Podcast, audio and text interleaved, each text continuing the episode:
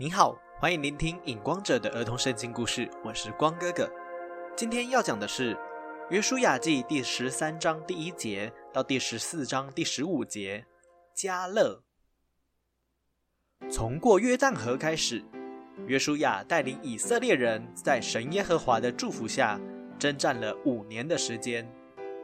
现在约书亚八十七岁了，神耶和华对约书亚说。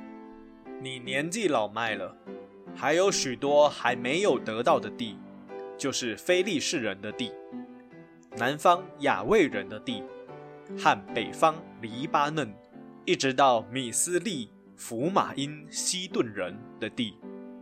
你不用再带领以色列人去征战得那些还没有得到的地，因为我特意留下这些地和这些人。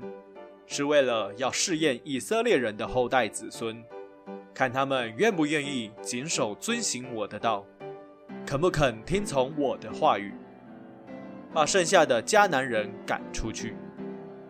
现在你只要按照我的话语去做，把所有的迦南地研究分配给以色列其余九个半支派的人。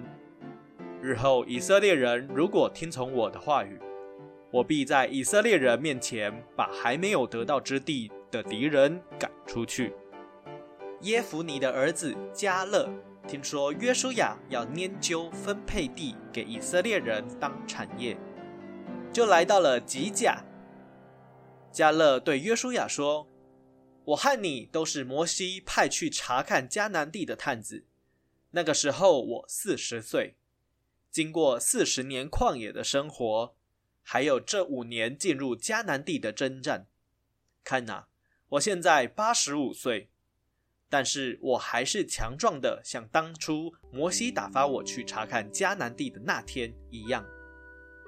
求你把神耶和华当日应许我的山地给我，虽然那里有巨人的后代子孙亚纳人，并且有宽大坚固的城。我相信神耶和华必按照他所应许的与我同在，把那山地的敌人赶出去。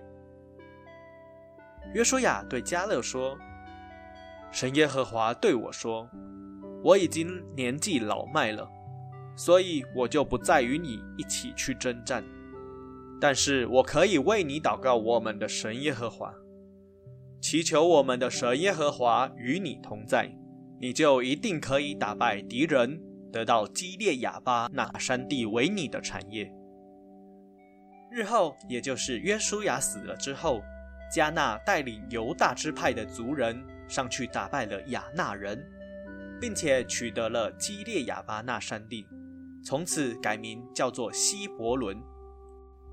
亚巴的意思就是亚纳族的始祖，在约书亚死之前。再也没有任何的征战了。